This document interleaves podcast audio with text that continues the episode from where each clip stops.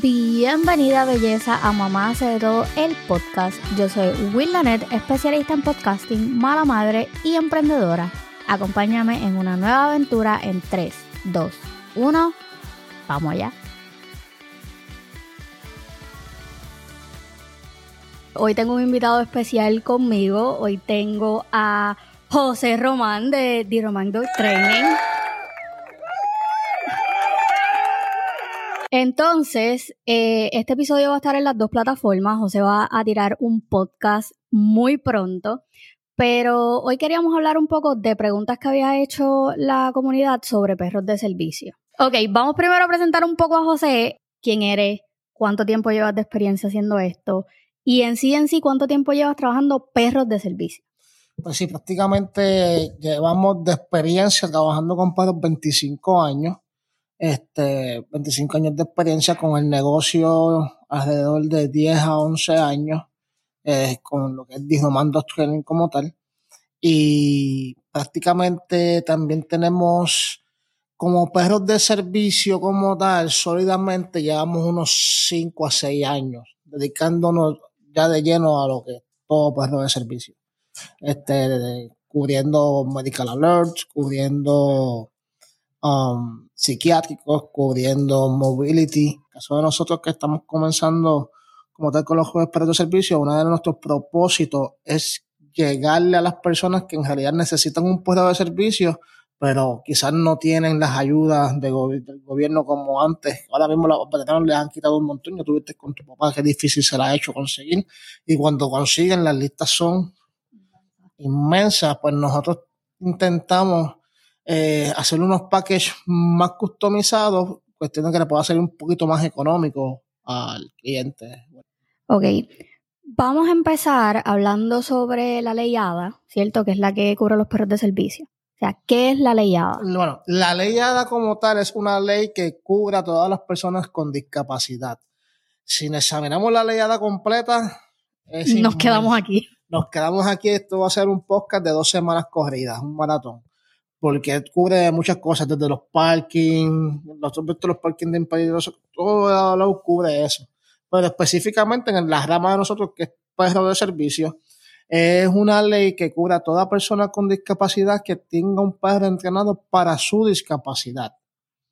La ley es bien específica con esto. Este suele mucho pasar que llaman, necesito un perro de servicio y cuando le preguntas qué condición tú tienes, no, yo no tengo nada, es para viajar.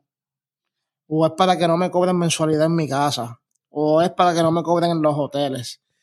Siempre yo le hablo claro al cliente y somos bien específicos. Nosotros hacemos una evaluación porque primero que nada, pues todo eso puede ir después, vamos a ir a ese tema poquito a poco. Pero este, se hace evaluación, se hace todo. Y lo primero que evaluamos es que la persona tenga una discapacidad para la cual va a ser entrenado. ¿Por qué? Porque yo te puedo entrenar el perro. Yo te puedo certificar el entrenamiento del perro, porque esa es otra cosa también. Hay mucho mito sobre los perros de servicio con que los perros de servicio se certifican. Los únicos perros que se certifican son los lazarillos, este, que se pueden certificar con el gobierno, son los únicos. Los demás perros como tal no es necesario hacerlo. Se pueden certificar con esas entidades también, pero no es que los requiera la ley. Que el otro perro de servicio no necesita eso. ¿Qué sucede? ¿Qué es lo que se certifica entonces? Que te hablan tanta gente de certificación. Nosotros los entrenadores damos una carta certificando el training de ese perro. En el caso mío personal, yo lo hago una carta legal notarizada, certificando que el perro es un perro de servicio este, que nosotros le entrenamos el perro para la discapacidad de esa persona. Pero si el cliente no tiene a la mano una carta médica diciendo que tiene esa condición, la ley ADA en corte no te va a cubrir. En eso somos bien específicos con los clientes. Tienes que tener un... Yo soy entrenador canino, es como yo le explico a la gente. La gente piensa que porque yo te certifique el perro con entrenamiento, que tú puedes usar el perro como perro de servicio. Sí, lo puedes usar porque el perro está trabajando. Pero si sucediese algo que te nieguen los derechos que supuestamente tienes, que lo, lo tienen las verdaderas personas que sí tienen discapacidad, te violen el derecho, no te dejen pasar a algún sitio, algo que tú tengas que demandar, o un accidente que pase, que el pueblo sin querer tumbe a alguien, alguien se tropiece con el pueblo, te demanden, y tú vas a corte, y tú no tienes un diagnóstico médico, tú estás entrando en fraude federal. Es un fraude federal porque el, el ADA es una, es una ley federal. Eso es lo que se le olvida a mucha gente. O sea, estás entrando en aguas profundas, te estás metiendo en un problema muy serio. Soy entrenador canino, yo puedo certificar que el perro está entrenado para eso, pero la ley va a exigirle a la persona, ok, ya el entrenador me certificó que el perro está entrenado. Ahora, tu discapacidad solamente lo puede diagnosticar un médico. tú tienes que tener una carta médica. Siempre nosotros damos dos opciones a los clientes porque hay muchos médicos que no conocen mucho la ley y son un poquito temerosos con este tema, entonces no les gusta dar una carta de recomendación de puesto de servicio, porque muchas veces o no saben cómo hacerlo o por lo mismo, por temor a ser agregado en una posible demanda. Pues entonces tú lo que pides es una carta de certificación de tu diagnóstico. Eso sí, tu médico no te lo puede negar. Tú tienes una carta de certificación de tu diagnóstico. ¿Por qué? Porque eso va a marchar con la carta que nosotros te hacemos, pero lo cual está entrenado el perro. Y legalmente, pues estás cubierto por el ADA. Pero, pues, yo te diría que de 100 llamadas, 60 son sin ningún tipo de diagnóstico. Que ese es el peligro, porque entonces ahí entran a, a los que las, realmente las personas sí necesitan un perro de servicio, los meten en ese bonche como que, ah, eso no es un perro de servicio, tú no lo necesitas. gracias a Dios ya se está arreglando, la gente está tomando más conciencia, pero hace unos tiempos atrás, yo te diría que hasta meses atrás, me llevan no más de un año, se, se, se, creía el otro mito de perro de servicio que tú entrabas a estas páginas de internet, y lo digo seriamente, gente, no se crean eso de que tú pagas esto en internet y el perro está certificado como servicio. Eso no es que sea ilegal, explico, no es una, no es una conducta ilegal, pero no es válido por la IDA. So, si la ley no te va a cubrir, ¿para qué hacerlo? El literal te están robando los chavos. Exactamente. Normalmente nosotros los entrenadores de organizaciones que estamos legalmente inscritas, este, te entrenamos el perro y ya te podemos cubrir. Si tú necesitas un ID, yo tengo una persona que te dice las ID. Este, si tú necesitas los arneses, te decimos dónde conseguirlos o nosotros te los conseguimos, pero suele, suele pasar. Ok, otra pregunta que sí he visto mucho es esto de un emotional support dog. ¿Es lo mismo que un perro de servicio? Existen varios tipos de perros de trabajo. Está lo que son los therapy dog, están los que son perros de servicio, está el emotional support animal, están los perros de protección, están los perros de agilidad, son distintos tipos de perros de trabajo, perros de pastoreo, todo, todo se divide. En las ramas que nosotros estamos, que casi siempre perros que son para salud, están los therapy dog, el service dog y el emotional support cada cosa es diferente. El Therapy Dog es un perro que solamente se requiere que el perro sea sociable. Ni tan siquiera te exige que sea entrenado. Pero obviamente existen las demandas por malas conductas que un perro provoque. So, las personas de las organizaciones exigen una obediencia básica. El perro tenga una obediencia básica y ya. Y entonces esos perros entran a escuelas, entran a hospitales pero son perros que están autorizados bajo una organización. Me explico.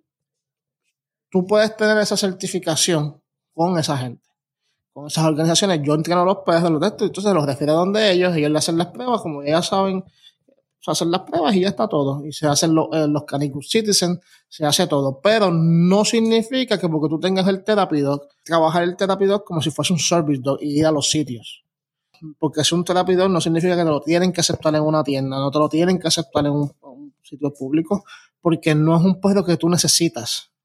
En ese momento, no, es para, no está entrenado por una discapacidad que tú tienes, es un, un perro para hacer unas terapias. Este, el emotional support es otra rama también, pero no es un perro de servicio, no cumple los mismos beneficios. Hace dos años salió esa ley donde los separa completamente. No, no salió una ley, es que aclararon la ley como tal. Porque, siendo bien sincero, ni los mismos senadores ni el mismo gobierno está claro con esta ley. Esta ley la hicieron y la parte de los puestos de servicio parece que la hicieron por salir y eh, se ha vuelto mucha cosa. Y entonces lo han, lo han dejado como una ley muerta. Ahora están más exigentes. Las aerolíneas, cada aerolínea tiene una compañía, una entidad aparte que se dedica a si aceptar el puesto de servicio o no en los aeropuertos se han puesto un poquito más exigentes y todas esas cosas que eso es bueno que pase. Es malo para los entrenadores que, que se por debajo de la mesa, que sí, ah, pues bueno, pagar tanto y yo te lo certifico, yo tengo una carta. En ese aspecto nosotros nos cubrimos mucho. Entonces está lo que es el perro de servicio. El perro de servicio es un perro que está entrenado para una discapacidad específica que tiene esa persona. Me explico, ya sea epilepsia, ya sea diabetes, eh, autismo, eh, y, va a distintas ramas. Eh, obviamente, Medical Alert son las personas que tienen epilepsia, seizures, diabetes, condiciones así. Están los Mobility Service Dog, Mobility. El Mobility Service Dog prácticamente es, pues, pues obviamente la palabra te lo dice de movilidad. Tenemos con movilidad una persona que no puede pararse, una persona que está en silla de ruedas, una persona que padece de la espalda, este, personas que su movilidad está reducida y el perro le ayuda pues, a coger cosas del piso, abrir una puerta, buscarle cosas quizás en la nevera, adquirir algún tipo de medicamento, todas esas cositas así. Bruno estará en la categoría de Bruno, que es un perro psiquiátrico. Es un perro ya que es para, pues, autismo, PTSD, un ADHD crónico, cositas así prácticamente que el perro va a asistir durante un tantrum un episodio que te dé a base de tu discapacidad, de tu, condición, el perro va a realizar una tarea para ayudarte a calmar el proceso. La gente, por lo menos en mi Instagram, yo he enseñado fotos de Bruno o, en los histories lo he enseñado, pero nunca he hablado de Bruno. So, Bruno llegó a mi vida en marzo. José es el entrenador de Bruno. Y Bruno es un perro de servicio para psiquiátrico para ansiedad. A mí me dan ataques de pánico, eso no es un secreto para mi comunidad y Bruno me ayuda en ese proceso cuando me empiezan a dar los ataques de pánico. Es como, eh, yo digo, este es mi, es mi otro bebé, igual que, que Vela, pero más grande. Pero fue José quien, quien lo entrenó, así que luego yo les voy a enseñar más en, en Instagram cómo ha sido el proceso con él y todo eso. Ok, ¿cuántos perros de servicio tú has entrenado? Ah, entre todos juntos, este, actualmente, actualmente en servicio, sin contar los que se han retirado, tenemos 24 perros en servicio activos. Suman 42 o 44 entre los que tenemos también en entrenamiento disponibles. Sí puedo entrenarte tu mascota si califica. Si no califica, nosotros tenemos unos perritos que están siendo entrenados donde podemos agregarte para el entrenamiento y entonces el perro puede ser adoptado por la familia. Que esa es otra cosa. Vi que hiciste una encuesta en tu, en tu Instagram y estabas, bueno, preguntaste qué raza la gente pensaba que era como que la perfecta para perros de servicio y muchas personas se fueron por la opción del Golden. Yo también pensaba eso. Pero entonces luego explicas que realmente no importa la raza. ¿Qué es lo que importa? En realidad, en realidad lo que importa es las cualidades que el perro tenga para cumplir los requisitos de lograr efectivamente el entrenamiento. Me explico. Por ejemplo, perros de movilidad, perros que van a agarrar cosas del piso y dártelas, que van a abrir puertas, que te van a buscar medicinas. Esos perros tienen que desarrollar naturalmente, sin nosotros inducirlos mucho, naturalmente, este, el, lo que se le llama el toy drive ¿Qué es el toy drive? La ansiedad. Cuando tú ves un perro, tú le enseñas una bola, le enseñas un juguete y el perro se, vuelve, loco, se babean y quiere eso. Ese perro sería quizás un buen candidato si reúne las próximas cualidades. Ya ahí empezamos. Este, otras cualidades que se toman también, que se le hacen unas pruebas de temperamento a los perros. Eso es lo primero que se le hace. Antes de yo entrar en los drives, porque un drive yo puedo introducirlo. A lo mejor el perro no tiene muchos drive, tiene curiosidad y yo puedo hacer que generar más curiosidad por la bola hasta crear un buen drive. Pero nunca va a ser un high drive natural. Los high drive son perros naturales. Normalmente tenemos un low medium drive, un perro que está siendo inducido a ese drive. Pero normalmente se hacen todas esas evaluaciones, se hace todo.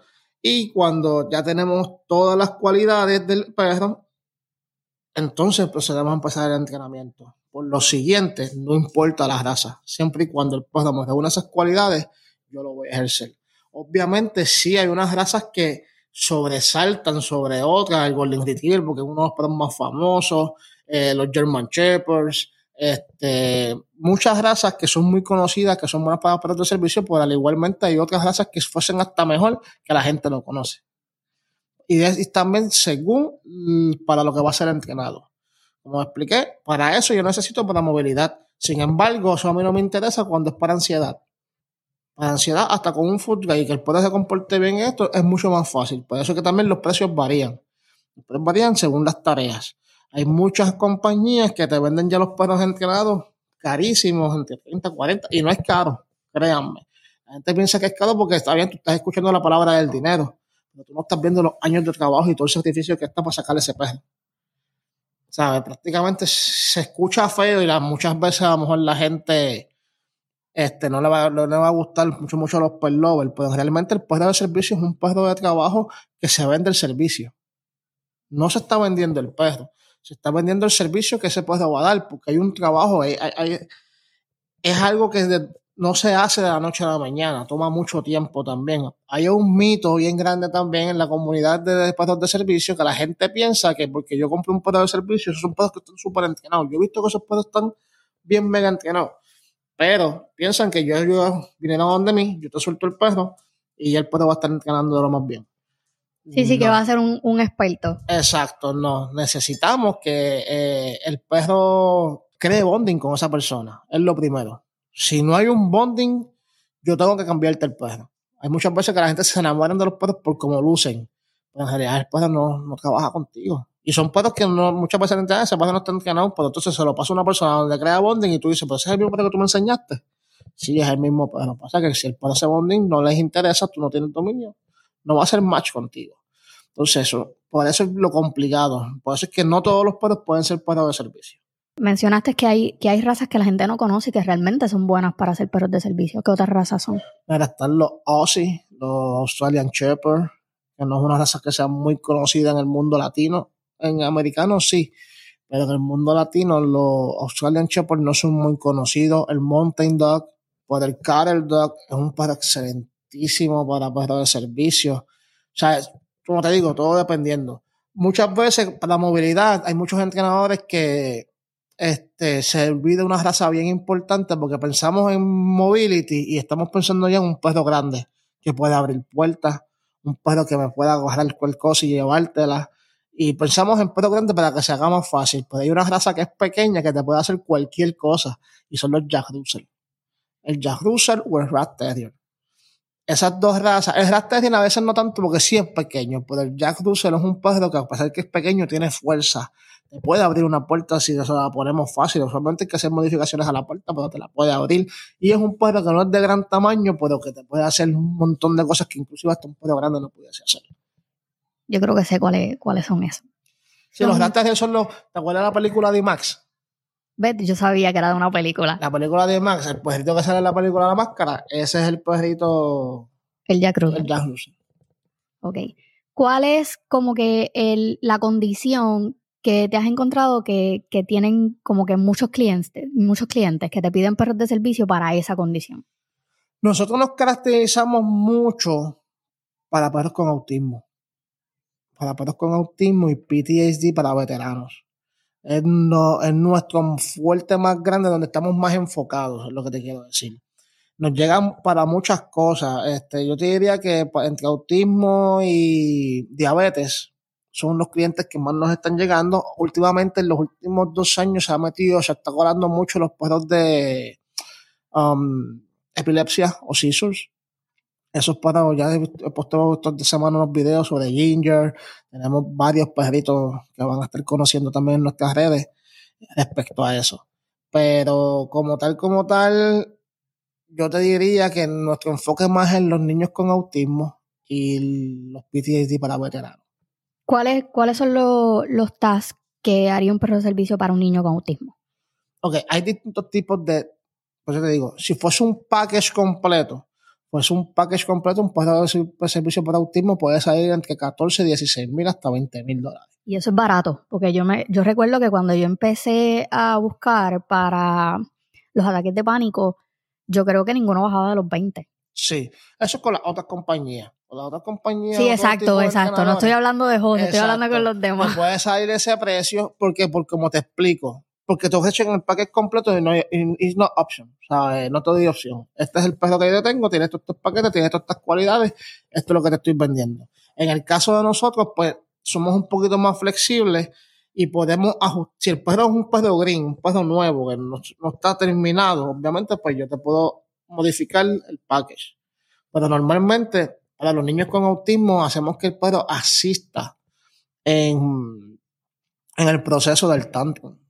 Este, dependiendo. Eh, también hacemos que, por ejemplo, si el niño de estos niños que se retienen, no, no tienen mucha retentiva, no hacen caso, salen corriendo, son bien hyper, nosotros enseñamos al perro a siempre bloquear al niño, no dejarlo salir. Si en el caso que va a abrir la puerta, el perro le enseñamos que no puede dejar salir al niño nunca solo por la puerta. El perro va a hacer lo que sea con tal de bloquear al niño y no dejar que el niño salga. Este, en los tantrums enseñamos, el perro aprende. Yo enseño, eh, el perro yo siempre se le enseña a asistir. Muchas veces me dice, ah, pero es que yo he escuchado que los perros me avisan antes de que pase. Y no es que no es que eso se le pueda enseñar, y eso es algo natural en el perro. Eso es algo natural que el perro lo va a desarrollar y cuando se da entrenamiento es más rápido. Porque incluso eso lo puede hacer un perro que no tenga training. Me explico. Eh, maybe mucha gente que nos estén viendo han notado que su perro no está entrenado, su perro puede ser hasta un salvaje, pero cuando tú estás ansioso, cuando te está pasando algo, el perro viene a donde ti, te lame, hace cosas que te llaman la atención. Entonces, ¿qué sucede? Eso es ya el perro sabiendo que hay algo raro en ti. Algo te está pasando. Tú no eres así. Entonces, el perro tiene la curiosidad. Ahora, un perro entrenado lo desarrolla más rápido porque ya el perro entrenado, yo estoy trabajando con eso. Yo le estoy enseñando a asistir eso y eso se está premiando. ¿Qué pasa? Que cuando tú cambias, por ejemplo, cuando tú estás depresivo, tu cuerpo, tu química cambia y tu olor cambia. El perro cuando huele eso sabe que tiene que trabajar y qué es lo que viene, un premio. So, el perro ya desde que tú hueles así, a lo mejor tú no te estás sintiendo todavía con, con el down ni nada, pero ya el perro sabe que algo te está pasando. So, te empieza a esto, te empieza a marcar, lo que llamamos marcar, alertar. Y entonces es que el perro está desarrollando ese instinto. Bueno, fue a base del entrenamiento que se hizo más rápido. Porque yo lo que le enseño al perro es qué es lo que tiene que hacer. Si, por ejemplo, a ti te molesta que te laman la, la, mano, tú sabes que eso es lo que el perro va a hacer. Él va a buscar la forma de llamarte la atención, aunque te molestes conmigo, pero te sacó de, de tu limbo. Personas con uh, ADHD y situaciones así también, cuando tú estás mucho pensando, a mí me ha pasado, yo parezco en una situación crónica y sucede que hay veces que yo puedo estar normal, miré para arriba, y te quedaste en blanco. Y cuando miré para abajo, este era las 10 y 15. Y cuando miré para arriba, y vuelvo a bajar la vista, son las 10 y 45. Gente, estuve media hora pensando en nada. Soy hombre, pasa. Entonces, pero sí, pasa. Y especialmente, son un chiste así, pero pasa con hombres y mujeres que cuando tú tienes esta condición, te pasa. O hay veces que estás pensando mucho en un problema. No en la solución, en un problema. ¿Qué sucede? Cuando el perro detecta esto, el perro va a entrar y la, eso, eso todo se le enseña, ya sea para autismo, para PTSD, se le enseña todas estas tareas, se le va enseñando el perro. Ahí sumando que también que otras necesidades. Por ejemplo, en el caso de los niños con autismo cambia mucho. Hay niños que no son imperactivos, hay niños que siempre están en su mundo. Pues ahí entra el perro que te estoy hablando. Ya cuando son niños imperactivos, pues les enseñamos, como te dije, a bloquearlos, maybe agarrarlos. Si yo veo que el perro lo agarra de una forma sutil que protege al niño, lo, desarrollamos. Si vemos que el perro es muy brusquito, pues le enseño a bloquearlo. Este, le enseñamos a alertar también a mamá de que algo está pasando. Este, le enseñamos tracking. ¿Por qué tracking? Estás aquí con tu hijo jugando en la sala, fuiste a la cocina, saliste, la puerta abierta, el nene se fue. A lo mejor el perro estaba en otro lado o algo. Tú sacas tu perro, búscalo. El perro va a ir y va a encontrar, va a estar cerca, si está cerca el niño, no va a encontrar.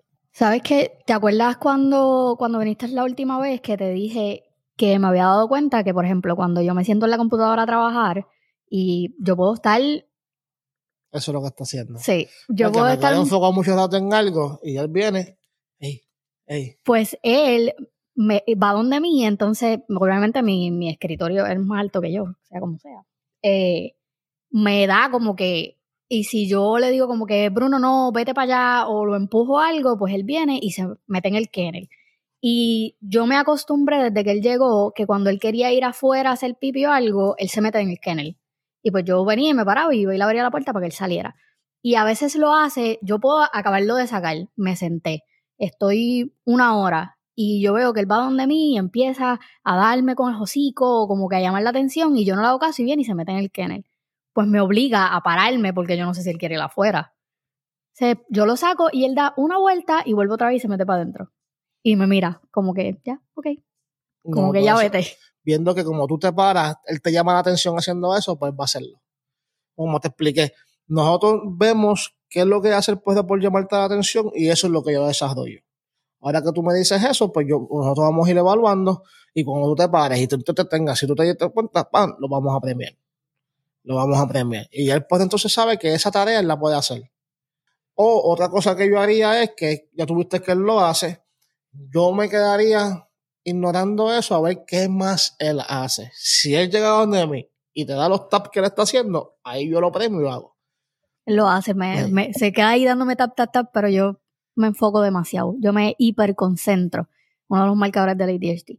Yo me hiperconcentro en lo que estoy haciendo y aunque él esté ahí, yo puedo sobarle y todo, pero sigo haciendo lo que estoy haciendo hasta que llegue el, el punto que yo le digo, ok, ya, déjame. Y lo logró. Ahí se sacó.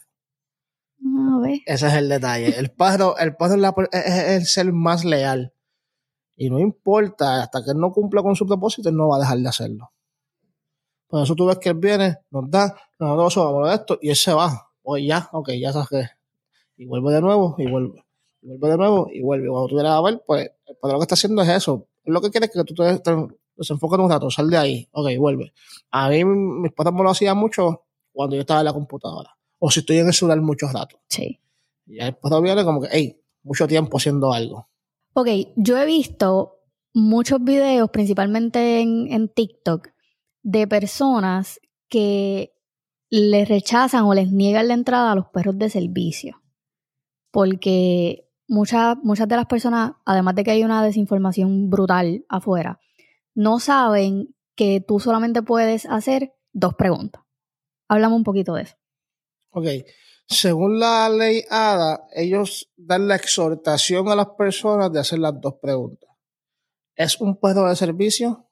Sí. ¿Qué hace el perro de servicio? Ok. Déjame aclarar algo. Aeropuertos, la corte, el correo son edificios federales. So, ahí sí, cuando te pregunten qué tareas hace tu perro, para qué condición, tú tienes que contestar. Ahora, restaurante, fuiste a cualquier de estos tipos de tiendas, la pregunta que deberían hacer es para qué tipo de servicio o qué tareas hace. Por la condición que yo tengo, si tú estás, yo a todos mis clientes siempre les digo, si tú estás legal, dile para qué es. Ahora, si tú no quieres decirlo, yo tengo una condición para la cual el me asiste. Y tiene sus tareas específicas. Ya, ya sí, tú le contestaste. Tú no estás obligado. La, la ley te exhorta a decir esas preguntas, pero no está obligando la parte a contestarlas completamente. También te da la exhortación de decirlo. Sí, es un paro de servicio. ¿Para qué estás medical alert? Um, para eso es que nosotros también, nosotros los entrenadores hemos encerrado y encapsulado todas esas condiciones en una, en una sola palabra. Por ejemplo, si tú no quieres decir que tú padeces de epilepsia, no, mi padre es un medical alert. Si tú no quieres decir que tú tienes autismo, que tú tienes ADHD o lo que sea, no, mi padre es un paro psiquiátrico. Así, tú estás contestando la pregunta. No tenemos que, que llegar ahí como tal. Por ejemplo, si yo voy a un restaurante con Bruno y alguien me dice, ah, tú no puedes entrar porque obviamente esto es un establecimiento de comida y él es un perro. Yo tengo el derecho de, o sea, él tiene el derecho de entrar conmigo o no. Sí. Ellos no se pueden negar a la, no, no, se me puede pueden negar si es un paro de servicio y ellos te tienen que ubicar. Por ejemplo, se ha dado el caso de que los clientes me han llamado molesto, mira, no me quieren dejar entrar a este restaurante porque eh, no es que no me quieran dejar el perro, ellos me aceptaron tener el perro porque hay una persona que se quejó que es alérgica al- a los perros. Entonces, ¿qué sucede? Si no es un perro que es hipoalergénico, es una raza que, que bota pelo o cosas así, el restaurante tiene que reubicarte. Tiene que darte acomodo. ¿Por qué? Porque es lo mismo que ahora mismo. Tú entraste a mi establecimiento y te falta una pierna. Yo, y una persona dice que no puede pasar por ahí, tú pusiste la pierna en el lado de ahí. Yo como dueño del establecimiento no te voy a votar porque tú tienes tu pierna ahí al lado. Tú tienes que irte, yo ubico en un área donde tu pierna no moleste. No te van, no te pueden, no te pueden votar porque eso se llama discriminar. Ahí es que va a este, lo que sucede de que ha pasado mucho. Ha pasado mucho donde no te dejan pasar el perro. Punto, no te dejan pasar el perro. ¿Sabes? Este se afanan en leyes irracionales. se afanan. La única motivo por la cual la ley, e incluso aunque sea un perro legal de servicio, aunque sea un perro legal de servicio, si el perro está creando disturbio, la ley es bien clara. Y gente, es bien importante esta palabra, palabra disturbio, disturb. ¿Por qué? Porque en disturbio entran muchas cosas. Disturbio simplemente que tú me estás creando un disturbio que tú me estás molestando con algo. Y tú me puedes crear un disturbio de muchas formas. El perro, ah, el perro está moviendo mucho el rabo y me está cayendo el pelo acá. Si se mira que es cierto, ubica a la persona, ya está. Tú no puedes discriminar a esa persona porque ese, perro no es un lujo. Por eso es que los, ni Therapy ni un Emotional Support, puede, ellos sí le pueden negar porque ese perro no está entrenado para tu condición. ¿Qué se procede a hacer en estos casos? Que muchas veces la gente me pregunta, pero José, ¿qué yo puedo hacer? Normalmente muchos abogados recomiendan que llames a la policía, no creen caos, no creen nada, ah, no me va a dejar entrar. Pregúntalo varias veces. Si puedes documentarlo con un teléfono o algo, mucho mejor. tú grabas que se escuche lo que, te, te están negando el acceso y, y graba obviamente el lugar para que tengas evidencia que fue en ese lugar. Entonces, tú le vas a decir a la persona, no, no te preocupes, puedo, puedo saber tu nombre y me vuelves a decir, por favor, por qué no puedo entrar con mi perro, que es de servicio y ya yo te expliqué que lo que es la leyada. Al tú decir eso y la persona afanarse, ya legalmente la persona está feita. Y déjenme decirle que una demanda por el Foro Federal mínimo tiene que empezar en 75 mil dólares porque si no la Corte Federal no te la coge. Te tienes que ir por lo civil. ¿Ok? ¿Por qué tú crees ahora que todos los establecimientos muchas veces me dicen, ah, es que se nota que se pueden dar de servicio porque no le dicen que no? Porque sí, sí. Son 75 estacas mínimo, sin contar los daños a la persona, los traumas que cause. El mal rato. El mal rato, todo eso, cuando vienes a ver, te puedes buscar medio millón, un millón, dos millones en demanda. Cuando, sinceramente, ¿sabes? Te lo puedes evitar no dejas el perro, si de verdad o no, se está portando bien, tranquilo. Pero si eso es uno, crear disturbios. O sea, ¿qué son disturbios? Largar, orinarse, estar brincando, molestando. Un perro que no esté en, control es un perro que puede ser expulsado del local y la ley lo cubre ahí. La misma leyada cubre el establecimiento si el perro no está teniendo la, educación y los modales adecuados. Ok, otra cosa que, que también he visto que preguntan mucho es, el perro de servicio tiene que tener los years que diga que es un perro de servicio? Bajo la ley ya no. La ley no obliga a tú tener ni ID, ni harness, ni nada. Creo que eso está por cambiar.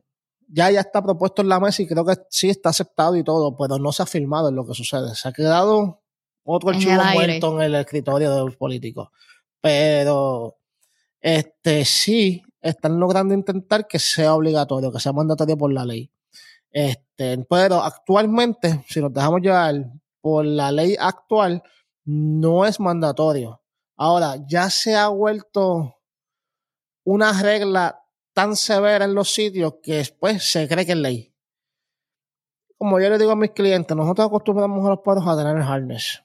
Ponle el harness. ¿Por qué me gusta ponerles el harness? No simplemente porque la gente este, vea que el padre de servicio, obviamente para eso es la presentación principal, pero es que también los padres de servicio no se deben tocar. Las personas no pueden estar tocándote a tu perro. So, más que porque yo quiero entrar a un sitio, yo quiero tener mi harness para que la gente no me esté molestando para tocar en mi perro. Entonces, ¿qué es lo que sucede también? Créeme, yo he tenido perros que tienen leash diciendo de uno pet, de uno pet, de uno pet, todo el leash tiene un harness que tiene como cinco stickers de Do Not Pet, Don't Watch Me, don't, no, no Talk to Me. O sea, tienen 20.000 tipos de sign y las personas como que van a tocar el perro. Y es, bien incómodo, o sea, es, a mí me da mucha ansiedad social. Cuando salgo hay mucha gente en los sitios, como que me, me da ansiedad. Y yo recuerdo que hace poquito me llevé a Bruno y me llevé a los, a los a los chiquitos. Y yo iba todo el camino diciéndoles a ellos, no toquen a Bruno, ellos saben que mientras Bruno tiene el chaleco puesto, Bruno está trabajando, no lo puedes tocar. Y ellos hacen muy bien, o sea, hacen caso. Entonces le digo a Gian, si alguien pregunta el nombre, tú no le vas a contestar. Y efectivamente no hago más que llegar al sitio, estoy mirando algo y Bruno se, se acuesta detrás de mí para obviamente bloquear mi área. Y estoy mirando algo, pasa un muchacho por detrás y le dice a la nena cómo se llama sea, y señala al perro. Y la nena se le quedó mirando y me miró y le dijo, I can talk to strangers. Y se viró. y él me miró y yo le dije, ah, él es un perro de servicio. Y él automáticamente siguió caminando. Pero sí he visto personas que como que uno les dice que no y como quiera van para encima. Por eso, en el caso de Bruno, tú no tienes el problema de que tú le puedes decir a la persona el nombre. La persona, por más que llame a Bruno, tú sabes que Bruno se va a quedar al lado tuyo y no se va a mover. Bruno, se queda ahí como que... Eh, va a querer ir, él quiere ir porque él es un perro bien amistoso, bien friendly, pero él sabe que no debe. Entonces, ¿qué va a hacer? Se va a quedar al lado tuyo. En el caso tuyo, tú puedes decir el nombre. Ahora, ya te dije el nombre, yo rápidamente, his name is Bruno, you can do no pet him. O sea, no puedes tocarlo. No. Se supone que ni tan siquiera es ilegal hablarle un perro de servicio. Hablarle al perro, mirar al perro y desenfocar al perro es, eh, es, ilegal. Porque, sí, porque pone, mi, vida en riesgo. Sí, especialmente, en, por ejemplo, casos de epilepsia. Tuvimos un caso en Pensilvania, ya esa para está retirada. Tuvimos un, un, caso en Pensilvania, no fui yo. Fue cuando yo estaba aprendiendo a hacer perros de servicio. Yo trabajé con una compañía que trabajé de gratis por aprender. Este, eh, fue uno de mis procesos. Y uno de los perros que estábamos trabajando, yo estuve en el caso en Pensilvania, de que ella fue a una, con un estilo carnaval de esto. Y las muchachas se estaban empezando a sentir mal, ya la padre estaba dando alertas. Entonces, ¿qué sucede? Que cuando ella, una persona con epilepsia, que saben, los que tienen perros de servicio saben, cuando el perro te empieza a alertar, tienes que sentarte, tomarte tu medicina si no te la has tomado, si ya te toca, o si son de las que son cuando se requiere. Pues entonces te tomas tu medicina y te quedas un rato sentado esperando que pase si viene o no viene. ¿Entiendes? Si tú te sientes mejor, pues te vas. Si sabes que te va a llegar, pues ya tú sabes. Y tú haces el protocolo que todas las personas de epilepsia ya tienen su protocolo hecho en caso de estar en un lugar público y que le vaya a dar un ataque. Y el padre ya también va a saber qué hacer. Pero ¿qué pasa? Las muchachas estaban pasando a sentir mal y vino esta señora, esta Karen, a decirle que, bueno, puedo tocar el perro. Y no, no, que un perro de servicio, señora, me siento mal. Y ella vino con sus pantalones y se puso a bregar y jugar con el perro. Se puso a sobar el perro. La muchacha, como ya se estaba sintiendo mal a punto de que estaba viendo el ataque, no se concentró en lo que estaba pasando con el perro. Tuvo el ataque, se cayó y se abrió la cabeza con una de las góndolas de la tienda. Eso fue senda demanda que le dieron a esa señora. Y ganó el caso, la clienta ganó el caso. Duró como 5, 6, 7 años en corte, pero ganó el caso. ¿Por qué? Porque desenfocaste al perro. Ese perro se supone que tú desenfoques en su dueño y si la dueña se va a caer, amortigua la caída. Y rápido asista. En los perros de epilepsia se les enseña a meter sus patas, o si son un perro muy grande, mete sus patas por detrás de tu nuca y con el hocico te presiona la quijada hacia arriba y así evitamos que tú te golpees la cabeza compulsando. Si es un perro muy tamaño mediano o pequeño, le enseñamos a meterse completamente debajo de tu cabeza, y te, y te, y te amortigua. ¿Entiendes? So, el perro iba a hacer eso. Y por estar, el, lo, lo, sacaste del working mode y lo pusiste en un play mode. Esa es la seriedad del asunto, por lo cual tú no puedes tocar un perro, tú no puedes mirarlo, tú no puedes llamarle la atención. Porque si el perro se desenfoca, son perros, mano nosotros son perros de trabajo, el perro está haciendo un trabajo. Y dime qué persona en su trabajo no se ha distraído y ha cometido un error. ¿Qué significa? Porque la gente me dice, ah, pero para eso tiene que estar entrenado. Sí, el perro está entrenado, pero sigue siendo un perro. Es yo como humano y, y tengo miles de distracciones en mi trabajo y me doy la pata. So, lo mismo le pasa a los perros. Tuvo una distracción por tu culpa, tú provocándolo, tú sabiendo que estás haciendo algo ilegal. Muchas personas están y lo saben, pero no son incrédulos, no quieren hacerte caso y suceden este tipo de situaciones. Pero, y yo he visto perros que literal, por ejemplo, el, el best de Bruno dice todas esas cosas, tiene 40 palchos que dice, no me toques, no hagas contacto visual, no me, no me pites, no hagas nada de eso. Y con todo y eso, uno siempre se encuentra gente que, que no sigue instrucciones. por esa es la razón que a mí, mis razas favoritas, para mí, que yo soy por algo yo me dedico a los perros, no me gustan mucho los humanos. a mí tampoco. Este, la, la, lo más que a mí me gusta de, los perros es los Wilder, German Shepherd. Que den miedo. Que den miedo. Exacto, porque yo voy con Bruno, cuando me pasaba mucho cuando, estaba con Bruno, yo te entiendo, porque cuando yo estaba con Bruno entrenándolo en los sitios públicos, cuando yo tengo un poodle, un doodle, yo parezco Grinch. O sea, yo voy por ahí para abajo eh, que, ay, a 20 mil personas explicándole. Ahora, yo voy tan feliz de la vida cuando yo tengo un Rottweiler, un German Shepherd. Y bueno, nadie quiere tocarlo. nadie quiere tocarlo. O sea, la gente lo ve, oh my God, he's so pretty. Yeah, thank you. y sigo caminando porque no me molestan. Puede venir una persona frente a mí y brinca 20 pasos y se va a 40 pies de distancia. Y esa es la idea. Esa es la idea del bloqueo también. Cuando nos enseñamos los perros a bloquear, la idea es que la gente te ve con un perro grande y te dé tu espacio. Pero muchas veces con este tipo de raza no funciona porque la gente como que la va a ir porque es que, es que ellos son lindos, ese es el problema. Sí. Porque Bruno, Bruno, ven acá. Bruno ya es bilingüe también. O sea, tú, tú lo ves por ahí y es como que yo lo que quiero es tocarlo. Y sí, sí he visto mucho.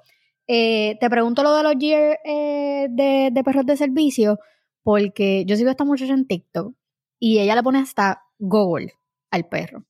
Ella explicó en uno de los TikToks que tuvo un problema con una Karen en una fila de, de Walmart, promoción no pagada, que le echó lisol en los ojos porque decía que el perro le estaba molestando. Eso ya es maltrato y todo. Le echó lisol en los ojos y el perro estaba bloqueando también el paso, estaban en la fila, la señora estaba, ella grabó eso, no se ve cuando ella le echa el, el lisol, pero se escucha el shh del, del pote. El perro se paró detrás de ella y la muchacha decía que el perro la estaba molestando. Pero no le estaba haciendo nada. Pero estaba detrás, ahí sentado al frente de ella. Sí, lo más seguro, vamos, la persona tenía un poquito de conocimiento de la ley y escucha la palabra que estaba diciendo. La persona me estaba molestando. Pero contra está brutal, o sea. Pero como quiera, al hacer ese acto pierde toda credibilidad porque ya es un ¿no? Tú lo que tienes que hacer es quejarte. El me está molestando, que casi siempre es lo que hace la gente, ¿no? Ese me está molestando. Pues ya entra en la obligación el, local en que tiene que reubicar una de las dos personas. Casi siempre, yo lo he visto, los locales casi siempre son bien pro animales y mueven a la persona que se está quejando. Claro, porque esa no es la que la va a demandar. Tú la que te estás quejando, pues muévete. O sea, pues está bien, te vamos a mover, te vamos a, quizás vamos a estar una mejor mesa o algo. O sea, eso lo, lo regalar a la persona. Pero tienen que reubicar una de las dos partes. No te puedes negar el acceso porque al negarte el acceso a un puesto de servicio es discrimen. Es discrimen. Tú no tienes ese perro por lujo. Por eso es que, repito, no puedes estar llamando a un entrenador porque tú quieres que tu perro viaje de gratis, tú no puedes entrenar. No se puede porque estas personas que necesitan estos perros se ven afectadas muchas veces por esto, porque ¿por qué? Consultaste con un entrenador que te hizo una carta, el perro no está bien entrenado no, debidamente para hacer un perro de servicio, tienes un accidente y eso es lo que sucede después, que se van a corte y ya empiezan los senadores y todos muchos devoluces con que van a querer hacer algo para intentar prohibirlo o, o ponérselo más difícil a las personas que sí de verdad lo necesitan. Lo necesitan. Porque el que no lo necesita, si lo quitan, ya está bien no le importa, pero a la persona que sí lo necesita, le estás dejando ese sin, esa persona sin ese beneficio. Estás atentando contra los derechos de las personas con discapacidad que sí necesitan ese perro. Bueno, José, eh, para cerrar, te, déjanos saber dónde te conseguimos y cuáles son los servicios que tienes disponibles en The Roman Dog Training. Bueno, en Training este, nos puedes conseguir en YouTube, Instagram, Facebook, como Disromandos Training, arroba Disromandos Training, y en TikTok como arroba DRDT, Disromandos Training abreviado, DRDT, Kenners. Este, ahí nos puedes conseguir en TikTok. En YouTube también estamos. ¿Cuáles son los servicios que tienes disponibles? Ah, los servicios que tenemos disponibles actualmente, tenemos cursos de obediencia, tenemos cursos de obediencia básica, obediencia avanzada, eh, modificaciones de conducta, ya sean conductas agresivas o ya sea conductas demasiado tipo, ¿sabes? De inseguridad. Tenemos servicios respecto a los perros de servicio, tenemos perros de protección y también tenemos onboarding para cuidar este, los perritos si te vas de vacaciones. Como un daycare. Nosotros, como un daycare. ¿Qué los diferencia de los demás kenners? que en el kennel de nosotros tus perros van a estar ejercitándose, no van a estar metidos en una jaula para salir afuera a hacer pipí caca y volver de nuevo para la jaula. Eh, tus perros van a salir afuera, van a faciar diario 45, media hora, 45 minutos según el weather. Este, vamos a tener este, interacción con, si el perro es social con otros animales, va a tener interacción jugando con otros perros dos o tres veces al día.